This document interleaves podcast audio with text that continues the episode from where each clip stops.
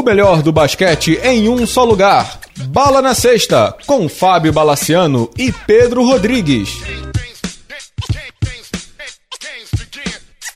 Amigos do Bala na Sexta, tudo bem? Começamos mais uma edição do podcast. Pedro Rodrigues com faixa de campeão no peito, é isso? Isso aí, faixa de campeão, boné e aquela máscara de alienígena que eles estão colocando agora, né? Saudações, senhores. Mais uma temporada de NBA. Parabéns ao Golden State Warriors. Parabéns ao Golden State Warriors. Esse é um programa especial sobre o campeão da NBA sobre o campeão, sobre os próximos passos da liga. Agradecendo aos apoiadores, apoia.se barra bala na sexta. A galera que faz isso aqui ainda acontecer, nos ajuda, nos apoia, nos auxilia a sonhar mais alto a cada dia. Pedro, não dá muito para falar de final e por isso que a gente pensou num formato diferente, concorda? Ah, exato, Bala. Assim, a, a, a final foi mais destrinchada, desmiuçada em rede social, nos fóruns e nos sites da internet, em todas as threads do Reddit possíveis e imaginárias. Então, o que, que a gente imaginou? Fazer uma coisa diferente. Fazer cinco perguntas em relação a essas finais, e ao grande personagem dessas finais, que vai ser a, última pergunta, que será no próximo bloco, né?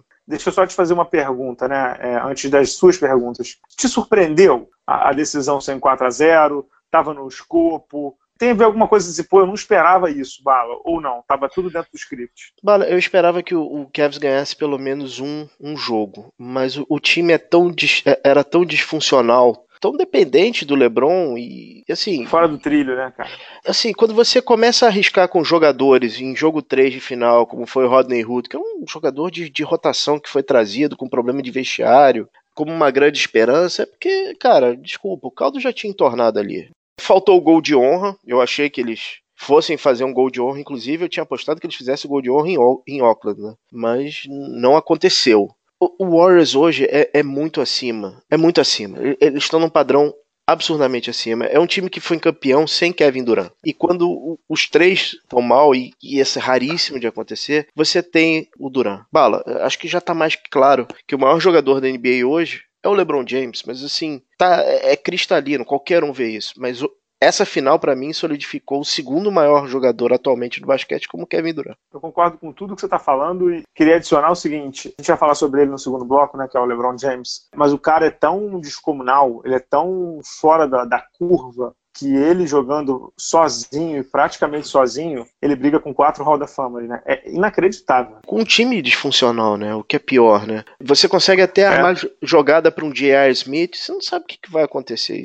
Você tem um, um Tristan Thompson, que é, é, hoje é um cara com muito mais problema fora de quadra do que dentro de quadra. Você tem um Corver que estava entrando num playoff com um problema muito mal de cabeça por conta do problema do irmão, é, do irmão familiar. O Kevin Love sempre com a corda no pescoço, ainda por cima vindo de, de contusão. Então, então, aí que eu ia te cortar, aí que eu te, chegou no ponto. Assim, eu te perguntei sobre decepção. Cara, eu vou te falar, eu tô muito decepcionado com o Kevin Love, assim. O Kevin Love que a gente se acostumou a ver no Minnesota, ele era um jogador de 20-20, né? Era um jogador cerebral, que batia para dentro, que fazia postar. Hoje ele virou um ala pivô só de bola de três e no corner, e parado, e às vezes não arremessa. O jogo 3 da final, que o Cleveland dominou o primeiro tempo, mas foi mal no segundo, ele deu três arremessos no segundo tempo, Pedro, isso é inadmissível. E assim, essa é a primeira temporada que ele foi o segundo do time, né? Ou seja, deveria, né? Ser o segundo do time. Mas segundo do time significa que você também tem que assumir um protagonismo. É óbvio que o Scottie Pippen, quando jogava com o Michael Jordan, e sem comparar nada nem ninguém, mas você vai entender o que eu estou falando,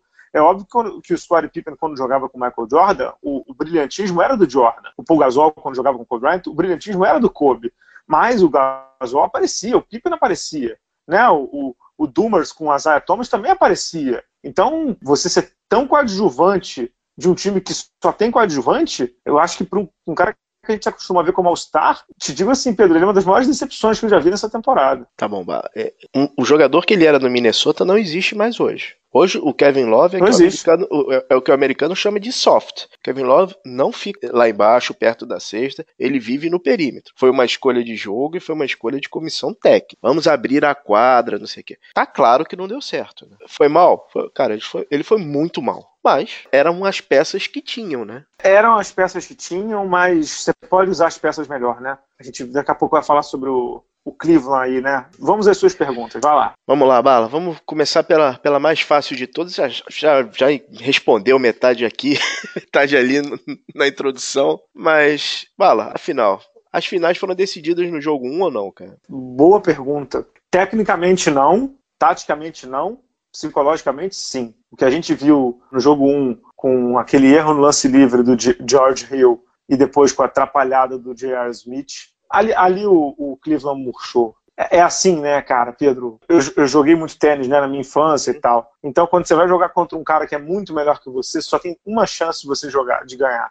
Quer fazer o jogo perfeito, quer fazer o jogo mais maravilhoso da sua vida, e na hora de você dar o, o bote de ganhar, né, e você ganhar o, o jogo, você também tem que ser muito perfeito. Então você tem que construir bem e fechar bem. E mesmo assim, você tem que contar com outro cara te dando uma colher de chá, porque ele é muito melhor que você. Que era exatamente o que aconteceu no jogo 1.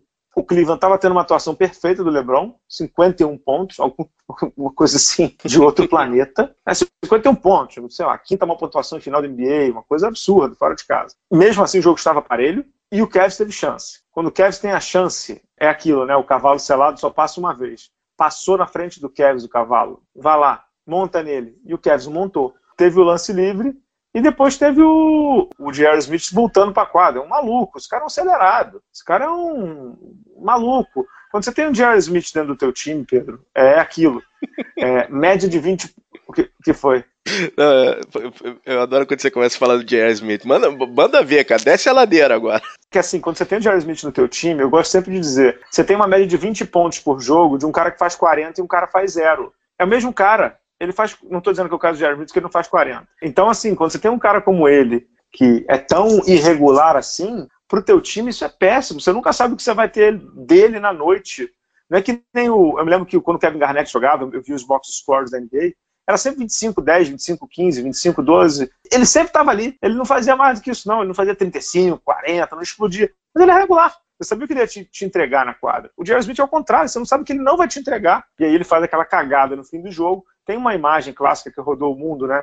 Do LeBron James, né? É, sozinho no, no, banco, depois que acaba o tempo normal, ele olhando. É, ele olha. Como é que é, Pedro? Ele tá olhando pro Tyron Lu, uhum. pergunta pro Tyron Lu, você tem que abaixa a cabeça. Uhum. É, e aí depois tem aquilo que surgiu depois, o Brian Windhorst, da ESPN, disse que o LeBron James entrou no vestiário em Cleveland e deu um soco no vestiário, um desses quadros negros aí, quadro de aviso, sei lá como é que chama, e certamente ficou com a mão inchada, ele teve que até fazer exame, né, um raio-x, e continuou jogando. Mas é óbvio, né, Pedro, ali o, o, o, não é uma dose de realidade, não, porque não é isso. Mas você tem a chance de ganhar e não ganha, aquilo transformaria a final em uma final, né, Pedro? Só colaborando com o que você está falando, é, analogia do boxe, né? Ele viu o inimigo sangrando, ele teve a chance do nocaute e não conseguiu. O Jerry Smith conseguiu a façanha maior, que foi o Warriors fez todos os ajustes necessários para não sofrer o susto novamente. Porque no jogo 1, o Duran não teve um bom jogo. Então, o mal causado naquele lance, de, do, do, George Hill perder aquele lance livre, eles perderem aquele, aquela partida, para mim ali o destino já estava selado, cara. O, o, assim, o jogo 4 é, sinceramente, foi uma mera formalidade, cara. Uma, a, a, a, gente já sabia que ia acontecer. Você viu o Cavs assim, sem força, sem, sem condição. E, cara, infelizmente, pra NBA, foi decidido no jogo 1, né, cara? É, e assim, né, a gente acaba falando muito do Cavs e pouco do Warriors, que também teve um baita mérito, porque mesmo com o LeBron fazendo 51 pontos, o, o Golden State se manteve no jogo, teve o Stephen Curry bem pra cacete, Draymond Green também jogando muito bem, e acabou ganhando o jogo 1. Mas é aquilo, é um time superior que não teve um Duran bem. E o Cleveland não conseguiu aproveitar, né? É, se não me engano, nesse jogo 1 eles começam. O, o Kerr ainda não tem o, o Iguodala, ele começa com o Looney. E depois ele faz o ajuste colocando o Javal Magui, né? Que inclusive começou o jogo 2 pra frente, né? Exato. O estrago daquele jogo, Kevs ganha aquele jogo e dá o susto, é diferente você vê sangue na água, dá pra ir. E, cara, foi em vão. Eu entendo a história do LeBron que, quebrar a mão, assim. Cara, ele entregou tudo em quadra e, pra variar, o, o suporte em cash dele, os coadjuvantes, deixaram ele na mão, né? Tanto o George Hill, que, convenhamos, né, cara, não pode errar aquele lance livre, né? Eu sei que é uma pressão do cacete, não sei o quê, mas não podia errar. E Bala, o que mais irrita é o seguinte: foi um rebotaço do J.R. Smith, hein, cara. Ele foi lá em cima é, pegar a bola. Foi lá em cima e. Era só pedir tempo. Não... mas mais do que isso eu também não entendo porque ele não subiu pra cesta, debaixo uhum. da cesta. Tinha muita gente ali, ok, mas a chance dele converter ou levar outra falta era gigantesca também. Meio absurdo. E eu ainda vi gente na internet brasileira tentando dizer que, que o, foi bom o Steve Kerr, o Steve Kerr, tá, não ter pedido tempo, que você pega a defesa desprevenida. Ok, se o teu jogador não estivesse voltando para a defesa, né, com a bola, uhum. pelo amor de Deus, né? Não, pelo amor de Deus, né? E eu concordo contigo que era um game changer, não só porque é um a 0 uhum. mas porque era um recado que o Kevs daria, né? Uhum. É, dava o susto, né, cara? Dava o susto nos caras, né? Exato, exato. Vamos lá, Bala. Segunda pergunta. Segunda pergunta, não, não podíamos deixar de passar o MVP, né? A NBA deu o MVP pro Kevin Durant. Foi justo? Curry foi melhor? É, então, essa é a, é a, grande pergunta, né? Eu não vi as suas perguntas se tem sobre a dinastia do Warriors, mas depois eu queria incluir se não tiver. Uhum. É, assim, não dá para dizer que o Kevin Durant é injusto como MVP das finais. Teve quase 55% de, 50% de aproveitamento, 28 pontos de média, jogou pra cacete nos jogos 3 e 4. Eu acho que é isso. Mas nos jogos 1 e 2, quem levou o Golden State nas costas foi o Stephen Curry, né? Uhum. Então, inclusive no jogo 1, que é esse aí que você cita, o mais importante da série, no quarto período e na prorrogação, o cara jogou pra caceta. Então, eu daria para ele. Agora, não dá para dizer que é injusto, concorda? Não é injusto, até porque foi uma, uma final de superação. Ele começou, já comentei isso, ele, ele fez um jogo um muito ruim e os outros três estelares. Então, assim, é, foi uma final de superação. Agora, mesmo o jogo que o Curry foi mal e o Curry foi mal no jogo 3, o Curry no final tem oito pontos ultra decisivos no jogo 3, que foram os pontos que fecharam Quase a seguidos, né? É, que fecharam a série. Então, tava realmente entre os dois. Eu achei que a NBA fosse fazer a média e colocar pro, pro, pro Curry, né? Mas, cara, assim, tá muito bem, tá muito bem encaminhado. Tá, tá em boas mãos. Tá, tá em boas mãos. E assim, é, eu sei que é, pra gente que olha de fora, ah não, o Curry. Mas eu, eu acho que o Curry tá super de boa com isso. Ah, cara, o que ele quer era ganhar o título, né, cara? Ele não tava. Acho que ele não tá muito se importando. Assim, Bala, por mais que o, joga, o ego do jogador seja massageado com uma temporada tipo aquela de MVP, de com 72 vitórias, o importante é ganhar o campeonato. E ele sabe que sozinho o corpo dele não ia aguentar mais, mais uma temporada daquela. Ele precisava de ajuda. Uhum. Cara, você não pode arrumar um escudeiro melhor que o Kevin Durant. Melhor escudeiro que o Kevin Durant é só o LeBron James atualmente na NBA, né? Então eu acho que ele tá em muito, muito paz em relação a isso, cara. E tem isso, né, Pedro? Muita gente fala sobre o Warriors aí e tal, não sei o quê. Mas o Warriors, como você disse, foi campeão sem o, sem o Durant e foi vice-campeão sem o Durant, com 73 vitórias. E pouca gente lembra a tal do Si, né? Eu odeio o Si, né? Quem gosta uhum. de Si é o Djavan na música, né? Mas o, o Golden State tinha 3x1, né? Na uhum. final contra o, o, Cleveland, perdeu, mas no jogo 5 em casa não teve o Draymond Green, né? Isso uhum. pouca gente lembra, né? Que a NBA suspendeu para dar um pouco de, de calor na brincadeira, né? Mas então, assim, não é que o Golden State precisava do Durant. O Stephen Curry e o Clay Thompson e o Green eram suficientemente craques para ganhar uma NBA. É que com o Durant eles se tornam quase imbatíveis, né, Pedro? Cara, quando os quatro ligam a, a turbina, não tem jeito, cara. É o time da década. Qual é a próxima pergunta? Só para ver se eu falo algumas coisas aqui ou não. eu ia falar de arbitragem, mas se você quiser emendar. Não, então não tem problema, não pode falar de arbitragem, mas deixa eu só falar assim: hum. não é que o Golden State é o time da década, o Golden State pode ser um dos melhores times da história. Concorda comigo ou não? Que o Golden State pode ser um dos melhores times da história? Ah, com certeza, né, Bala? É, eu acho que, vamos lá, um time de NBA que consegue mais de dois títulos dessa forma já pode ser considerado um, um dos das melhores um, da história. E, cara, é a, a dinastia do século XXI, cara. Eles fazem basquete de uma é, forma é. diferente, eles pensam o jogo, eles pensam o modo de levar a franquia de um modo diferente. De novo, é, a gente já falou isso dezenas de vezes. O Curry é pique, mas não é alto. Clay Thompson também é pique, se não me engano, 13 ou 14. Draymond Green também não foi pique alto. Harrison Barnes também foi, foi montado em draft. Então, assim, é, é, um time ultra pensado. É um time que existe um pensamento desde o cara que faz o entretenimento lá no ginásio até o, o presidente da franquia, né, cara? É uma franquia do século XXI. É uma franquia baseada em analytics, em, em uso de dados para melhorar é, performance em todos os pontos. É isso.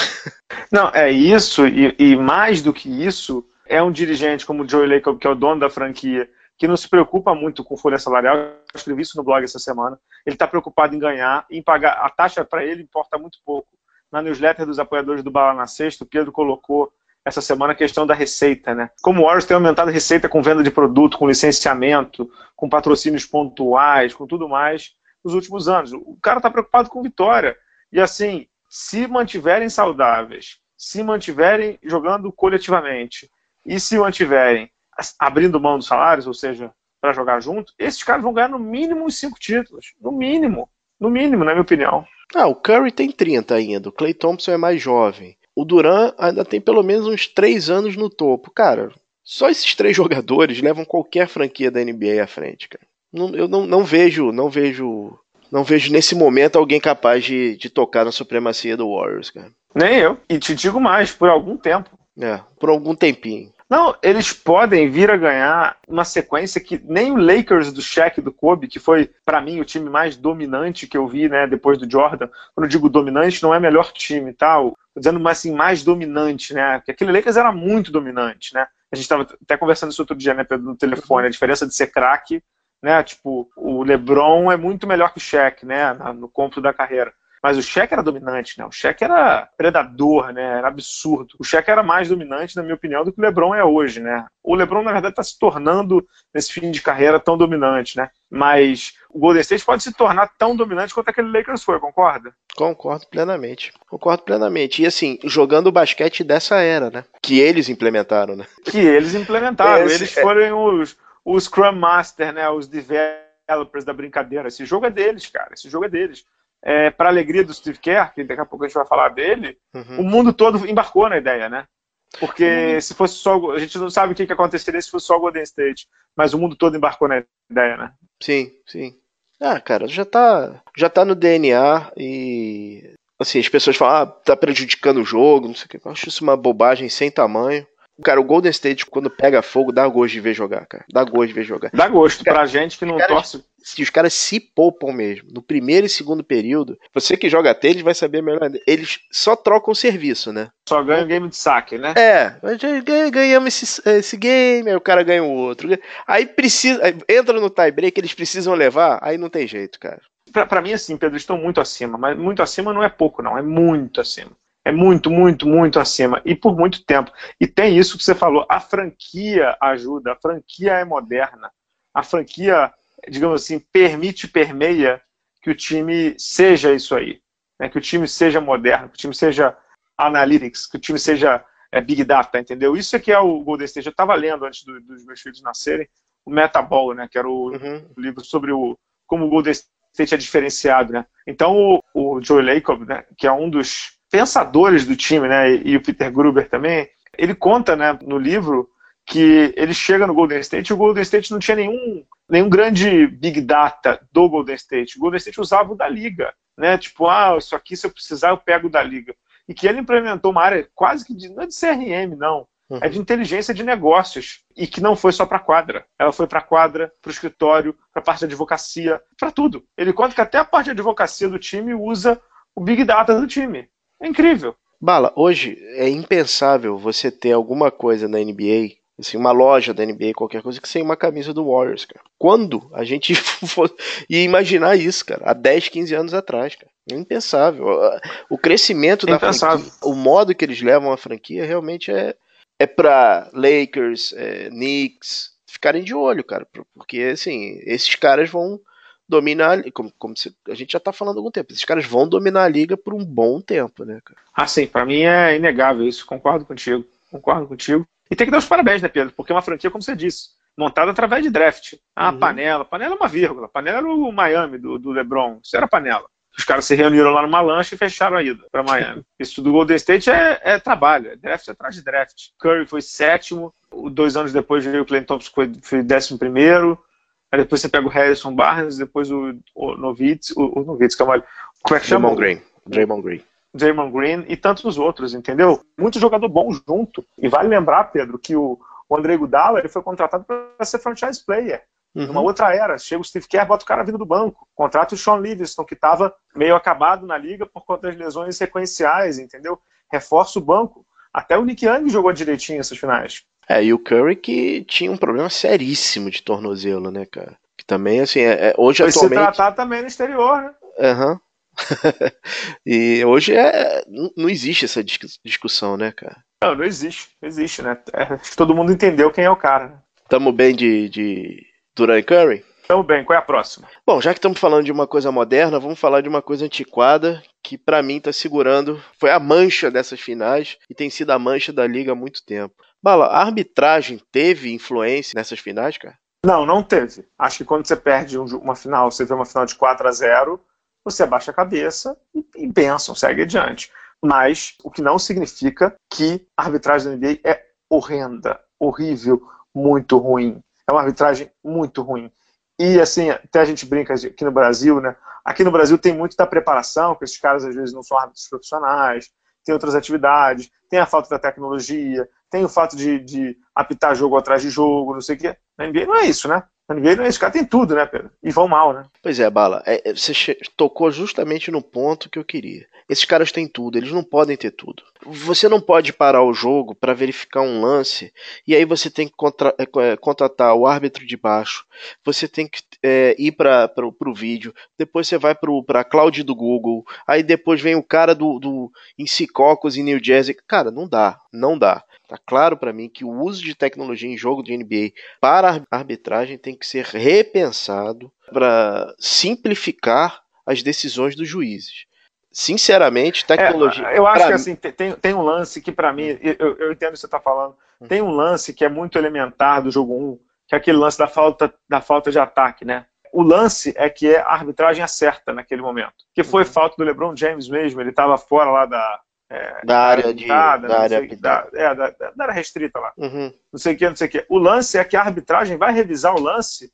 para saber se o LeBron estava ou não dentro do semicírculo. Aí é que é demais, né, Pedro? Porque até o Magela, aquele Geraldo Magela, que era o ceguinho da Praça Nossa, viu, né? Não, e assim, o cara para o jogo para ver isso, enquanto isso tá rolando o replay em cima, o juiz está olhando para o replay, tá olhando para o vídeo, então ele é influenciado pelo, pelo, pelo público. Cara, é sério, tecnologia para esporte e que é de jogada e para, jogada e para, como o futebol americano, é perfeito. Não vejo problema. Para esporte de movimento constante, cara, não dá não tá dando certo.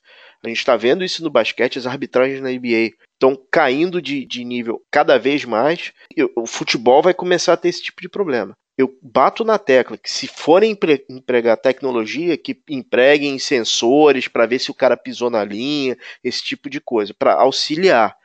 Agora, para tomada de decisão, isso, para mim, está atrapalhando e muito o desenrolar do jogo. Eu concordo, assino, assino 100%. Agora, tudo que você está falando aí também se resume a outra coisa, né, Pedro? Capacitação do árbitro, né? Capacitação do árbitro, porque hoje os caras estão muito mal, né? Muito mal.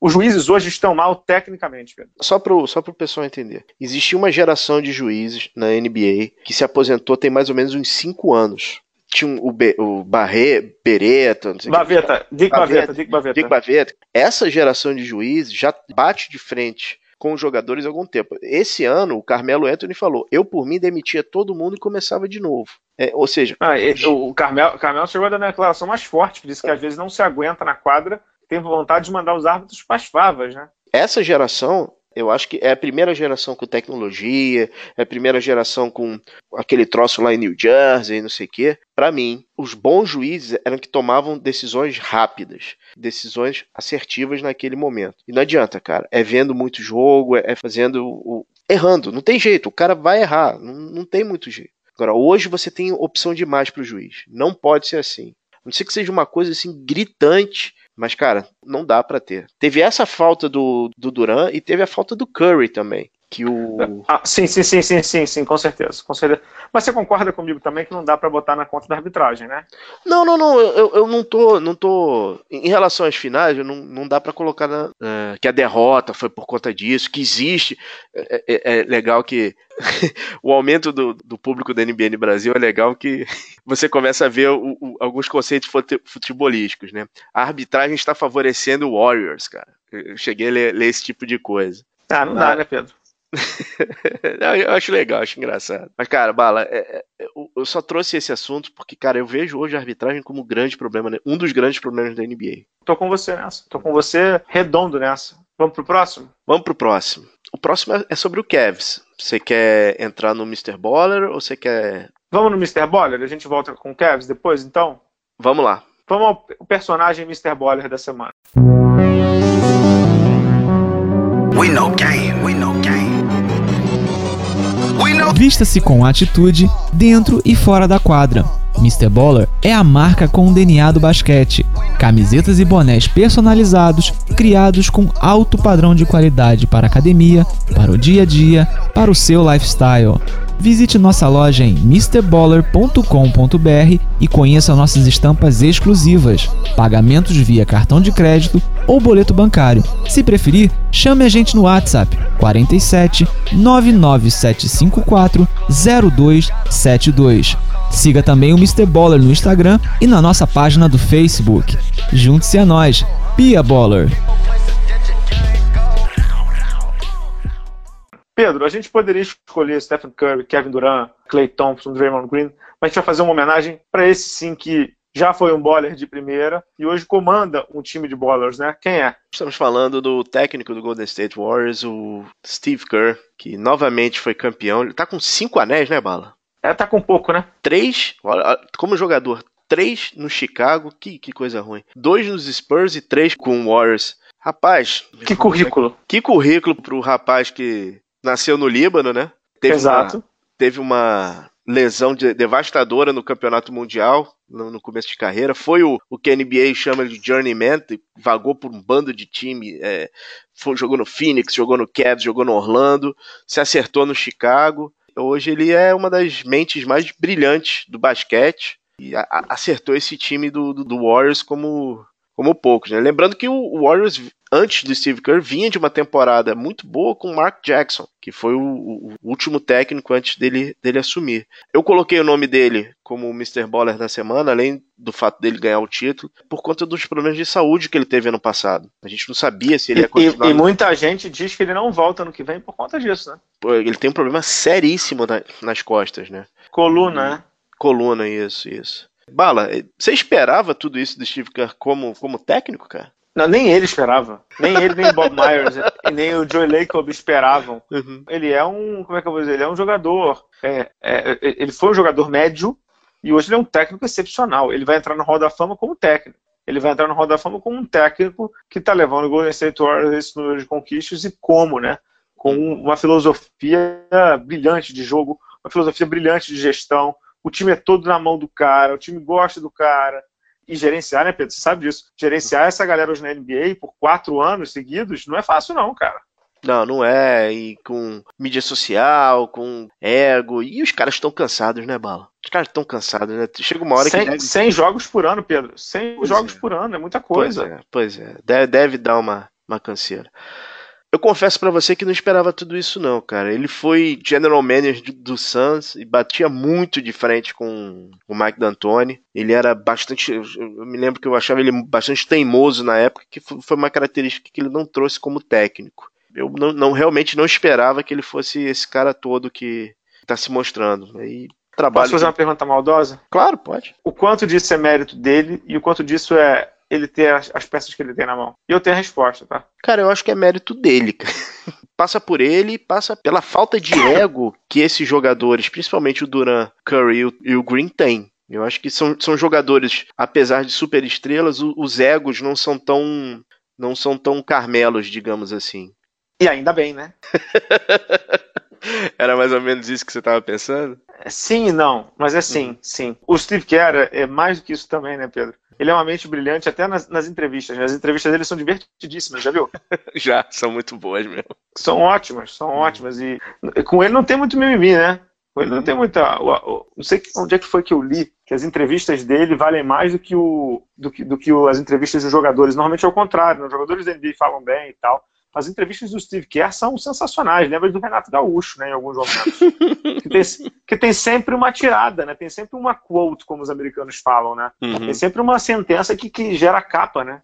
Ah, ele, ele, eu me lembro da entrevista dele no jogo do Houston, quando tava 3 a 1 e aí o técnico perguntou: ah, como é que você vai fazer para motivar os seus jogadores? Vocês nunca tiveram nessa situação? Ele falou: já tivemos contra o, o, Oklahoma, vá fazer o seu dever de casa. Se levantou e foi embora, cara. Ah, é? é. Falei, pô. Tá certo. Então ele é o Mr. Baller da semana, Pedro Rodrigues do Rosário? Ele, ele é o Mr. Baller da semana. Parabéns, Steve, cara. We know game, we know Vista-se com atitude dentro e fora da quadra. Mr. Baller é a marca com o DNA do basquete. Camisetas e bonés personalizados, criados com alto padrão de qualidade para a academia, para o dia a dia, para o seu lifestyle. Visite nossa loja em mrballer.com.br e conheça nossas estampas exclusivas, pagamentos via cartão de crédito ou boleto bancário. Se preferir, chame a gente no WhatsApp 47 99754 0272. Siga também o Mr. Baller no Instagram e na nossa página do Facebook. Junte-se a nós, Pia Baller. Pedro, para fechar o programa, são as duas perguntas sobre o Cavs, certo? Manda bala. É uma pergunta em conjunto com a outra. Bala, LeBron James, fica no Cavs e se ficar, e, vamos lá, aí a gente bifurca a, a, a, a pergunta. Vamos, vamos, vamos, vamos, botar, vamos botar no cercadinho. Na minha opinião, ele não fica. E na sua opinião? Ele fica. Você mudou, hein? Eu mudei, mudei de opinião, sim. Mudei de opinião. Por que, tá, que você acha que ele sai? Peraí, peraí. É, então, é isso que eu ia fazer aqui o exercício. Uhum. É, eu acho que ele sai porque, assim, ele foi para Cleveland para uma coisa, que era ganhar o título. Ele conseguiu ganhar o título. Então, uhum. hoje, tudo que ele conseguir no Cavs vai ser, não vou dizer irrelevante, tá? Mas é menor do que aquilo que ele já conseguiu.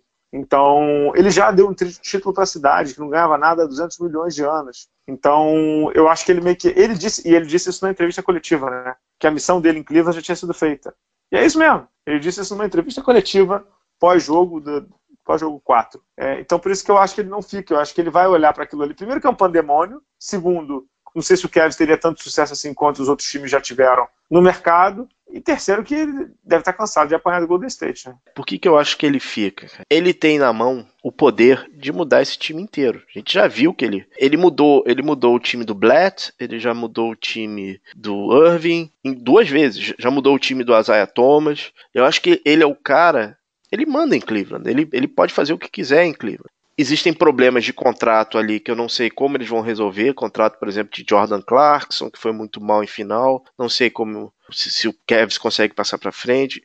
Tem os contratos garantidos do J.R. Smith e Tristan Thompson, que são absurdos. Mas você pode movimentar o Kevin Love. Eu não sei qual seria o valor dele no mercado agora. Mas eu acho que eles conseguem remontar o time usando o LeBron como isca. E eu faria, a primeira coisa que eu faria, eu, eu sei que o cara é parça do LeBron, mas tentaria trazer alguém perto do círculo dele. A primeira coisa que eu faria é tirar o Tai. Tiraria o Tyron Lu para trazer um técnico, alguém de, de confiança dele. Dave Fisdale estava na pista, perdeu para o Knicks. Eu não sei quem eles podem trazer, alguém que já tenha trabalhado com ele em Miami, de repente. Eu não sei se no mercado ele consegue encontrar uma franquia que ele seja capaz de vencer o Warriors imediatamente. Né? E você acha que ele vai, digamos assim, acreditar na carta branca do Cleveland, cujo gerente geral é o Kobe Altman, que é um cara que é calouro? Esse que é meu ponto, entendeu? Eu acho que o LeBron já deu chance demais pro Cleveland.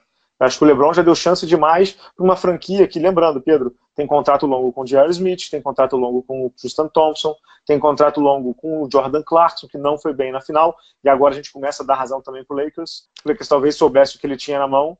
Entendeu? Pedro, o LeBron é top 10 da história. Eu acho que ele não pode se dar ao luxo de esperar alguma coisa do Cleveland. Por isso que meu ponto é, ele tem que sair para algum time que já tem alguma coisa pronta, entendeu? Vamos lá. Contrato do Clarkson e J.R. Smith. Clarkson e J.R. Smith são o mesmo agente do, do LeBron. Então, foi ele que pediu, para mostrar o poder dele, ele que pediu para renovar o contrato com os caras. Eu acho que o Robbie Altman não é o. Kobe Altman. Kobe Altman.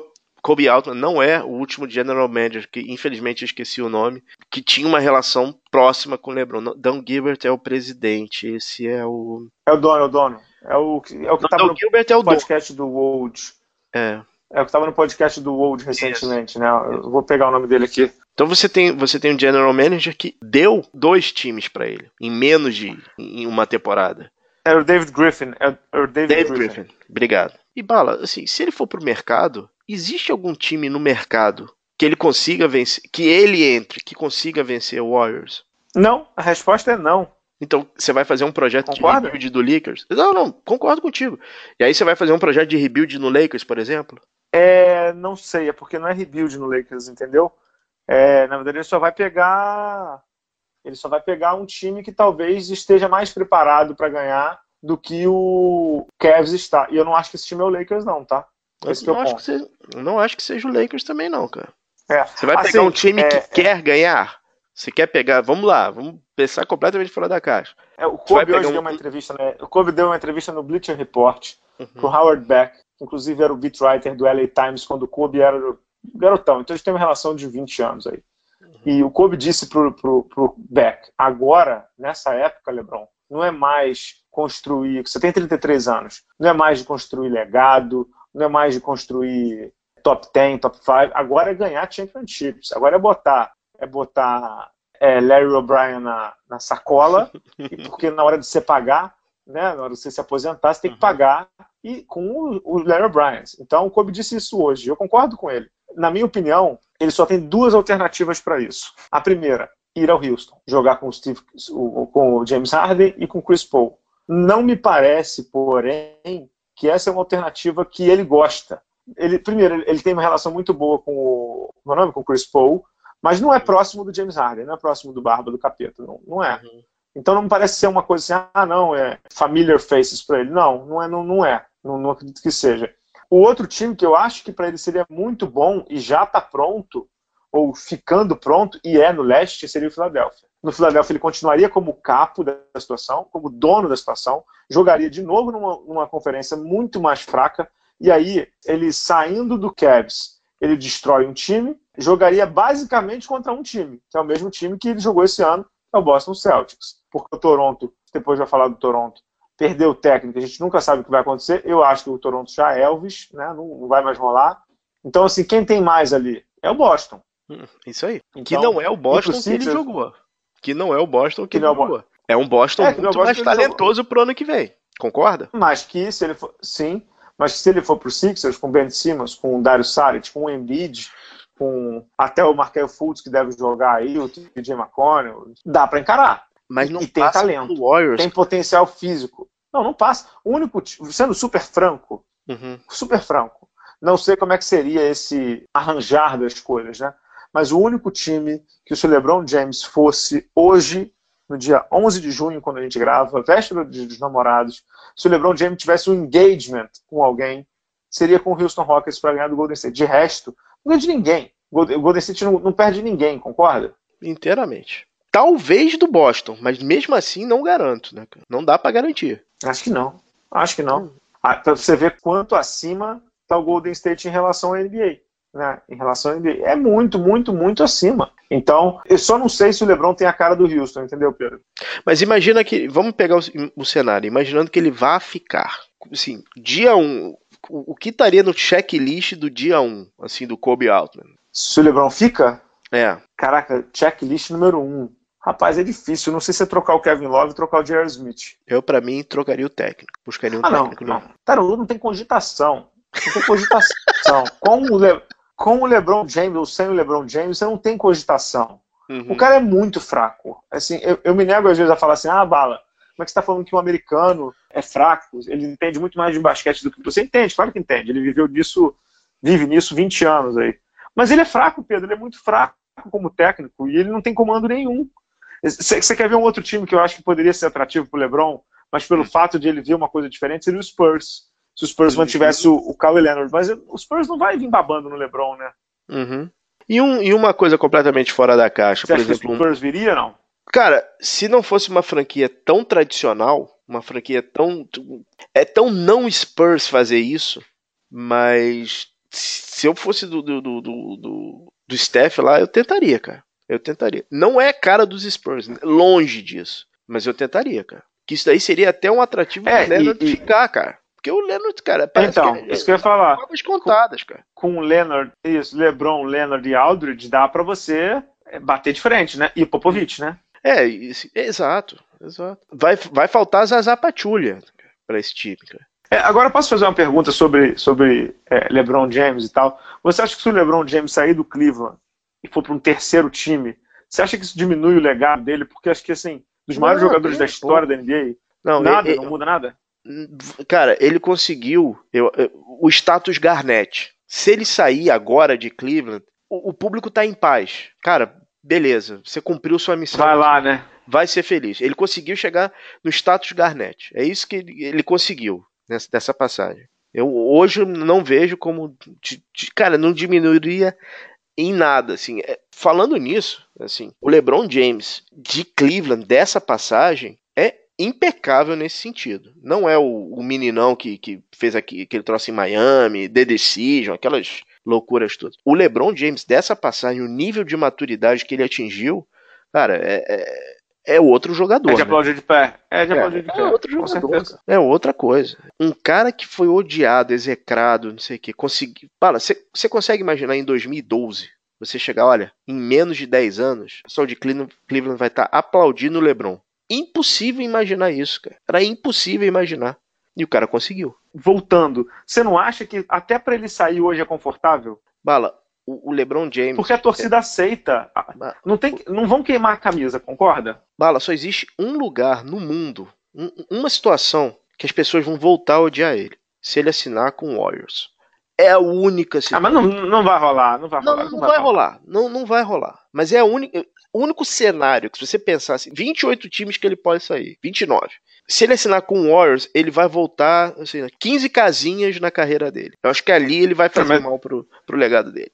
Ele, mas ele não vai fazer, né? Ele não vai fazer. Cara, me arrisco a dizer o seguinte: até se ele assinar com o Celtics, as pessoas vão ver com bons olhos por ele estar tá voltando a jogar com o Kyrie É, mas ele não vai também. Para mim hoje, assim, palpitão, né? Palpitão uhum. do palpitão. Para mim hoje tá entre no leste, Filadélfia, Cavs, né, que seria a permanência, e eu não uhum. descarto o Miami. Na minha opinião, eu não descarto o Miami Heat. Porque Pat Riley, né? E Dwayne Wade. Eu não, eu não descartaria. E no Oeste, para mim, tá Rockets, Lakers e vou botar os Spurs na brincadeira. Tem muita gente falando do Clippers por conta do Doc Rivers, mas eu não coloco, não, Pedro. Cara, o Clippers acho que é sonho de noite de verão. É aquele cara que tá tentando. É, é o papagaio de pirata, cara. Eu não vejo a menor possibilidade do LeBron assinar com o Clippers. Menor possibilidade. Não, nem eu. Nem eu, nem eu mesmo. Eu vejo com bons olhos ele voltar para Miami. É, Miami tem, Miami tem Wade, Miami tem Dragic e Miami tem asset, né, para dar. Uhum. E o Miami já está então... começando a, a, despachar alguma, algumas peças. Já começou a. Whiteside. A... Isso, já come... Isso, já começou a. Ah, vamos conversar. Então, assim, tá, tá, acontecendo alguma coisa em Miami. Então, não, não tiraria o olho do, do, do sul da, da Flórida, cara. Também não, também acho que não. E de novo, né, do Pat Riley. Não sei se vocês sabem essa história, Pedro, não sei se você conhece essa história. Quando o Pat Riley foi recrutar o LeBron, ele chega na sala do LeBron, né? E aí ele chega do jeito Pat Riley, né? Todo mundo já na sala, ele chega por último, não sei o quê. E ele traz um, um saco, né? Com tipo de hum. guardado, né? Ele dá na mão do LeBron e fala assim: mexe isso aqui. Isso aqui são os anéis que você não tem. Eu sei como você faz para terminar a tua carreira com um saco igual a esse. E o LeBron dá é isso. E aí o LeBron deu uma tremida, né? LeBron deu uma tremida. E aí depois ele fala pro LeBron James assim, é, as pessoas te comparam com o Michael Jordan, mas a comparação sua não é com o Michael Jordan, é com o Magic Johnson, porque você é o maior facilitador do basquete atual. Você não é um pontuador como o Kobe, como o Jordan, você é um facilitador. Então, aqui no Miami, você vai jogar como o Magic Johnson jogava. E aí o cara surtou, né? Uhum. Porque o Pat Riley viu o que ninguém via do LeBron e o LeBron queria fazer aquilo ali. Então, o, o Petro, é que os americanos chamam, né? O Petro ele tá na cabeça do LeBron, né? Tá dentro, tá dentro da dentro da cuca, né? Do LeBron. Uhum. É, e, e, assim, é o lugar que ele tem que ele tem raiz, né? Tem casa, tem, tem tudo, né? É, mas você sabe que esse negócio, tá todo mundo falando que ele tem casa em Los Angeles. O LeBron deve ter casa em todo lugar. teve até uma, um meme, né, do LeBron em Franca. Ele deve ter casa até em Franca, pô. Entendeu? esse negócio de esse negócio de, de ah, o Lebron tem casa, o Lebron tem casa onde ele quiser, Pedro. Não é que nem a gente que, que uhum. fica pagando aluguel aí para viver de casa em casa durante cinco anos aí. Não, o Lebron tem casa onde ele quiser, ele compra, é muito dinheiro, tem muito dinheiro. Então ele tem casa lá em, em Miami, ca... em ele Los não Angeles, tem casa em Nova York. É ok, tá muito caro. Mas assim, é, é ele tem casa onde ele quiser. É. E aí, Bala, se o segundo cenário, é se o LeBron sair, como ficam os Cavs? O Cavs tem essa pancada de contrato contratão e o pique 8. E aí? É assim, dá para não ser um fiasco. Uhum. Né? Dá para você ter umas 25, 30 vitórias ali. Não é um fiasco daqueles Sixers do Trust the Process. Não, não é isso. Dá, mas eu acho também que o Cavs tem muita coisa ali que não vai servir de nada, entendeu? Jerry Smith, o Tristan Thompson mesmo, o Jeff Green, esses caras não, não, não, vão servir se não tiverem com o LeBron James. Então eu partiria para um rebuild bem pesado. É, eu também. Eu também partiria e tentaria. Cara, tentaria trocar Clarkson. Eu, eu acho que o Nance, pelo menos, é Eu tentaria. É isso aí. Eu, eu, tentaria fazer um swap de draft ali, uhum. para subir umas duas posições, umas três posições você dá um Jordan Clarkson, você dá um Larry Nance, você sobe duas posições, talvez fosse uma boa, né? É, e infelizmente pro Cavs, né? O draft é, é agora na semana que vem e o, a decisão do LeBron é até o dia 29, né, cara? Não, o free, free agency só abre depois, não é isso? Não, pois é. É 29 e 30, né? Por isso que eu tô falando. É, então. o, o, o, o, draft é agora, a gente só vai ter a decisão do LeBron daqui duas semanas depois do draft, cara. Sim. Bem complicada a situação em Cleveland, né, cara? Na verdade, como 98% da liga, tá todo mundo esperando a decisão do LeBron, né? Uhum. então, é a decisão do LeBron que vai mandar na liga para os próximos passos ali. Como, aliás, ele faz nos últimos 10 anos, né? Cara, eu acho que a decisão do LeBron vai influenciar na free agency do Paul George, vai, vai influenciar no próprio Carmelo Anthony, vai influenciar o, até mesmo o, os picks do, do, do draft, que parece que esse draft é muito bom. É, vai ser bem interessante esse movimento agora, né, cara? Vai, vai ser se a, o mercado brasileiro do NBB está animado, o NBA vai ser bem animado também, né? Uhum. É, verdade. Fechamos? Algo mais aí que sobrou, não? Acho que de final a gente fechou. Dá os parabéns ao, ao Golden State. Infelizmente, é, a série fechou em quatro jogos, então a casa da NBA, que você, você foi lá, que pode falar um pouquinho de como, como tava a casa, fechou, né? Porque só tivemos quatro jogos. Como é que tava a casa da NBA para esse ano, cara? Ah, Pedro, a casa tava assim, espetacular, né, cara? Tinha um estúdio de realidade aumentada, tinha o troféu Larry O'Brien, tinha um espaço para videogame, tinha um espaço de fliperama, muito maneiro. Tinha o, esse jogo novo aí, o 2K, né, que vocês jogam aí, que eu não, uhum. não curto, não curto não, não, não, não tenho idade para isso, né? É, tinha a exposição assim, das camisas, né, tipo, como se fosse um uhum. vestiário. Cara, aí tinha um, um, um, fosse um pátio, né, com uma mini quadra e com um espaço com um telão gigantesco para shows e não sei o que e tal. Assim, a NBA sabe fazer, né, cara? A NBA sabe fazer, seja nos Estados Unidos, seja aqui. Eles têm a, têm a manha. Então era um espaço descolado, cool, na festa que eu fui, né? Com muita gente bonita e tudo.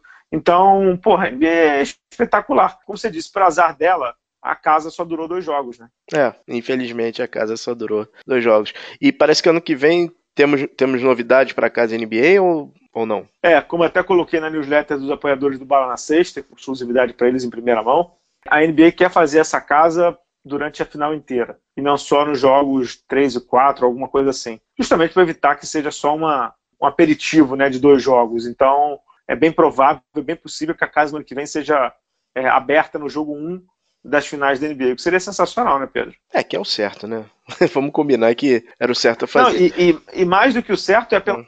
a procura, dá para abrir, até às vezes antes, se duvidar numa uma final de conferência, alguma coisa assim, né? É, só lembrando que a casa NBA é um sucesso absoluto no Brasil. Foi o, o, a casa mais visitada na Olimpíada, quando teve a Olimpíada aqui no Rio.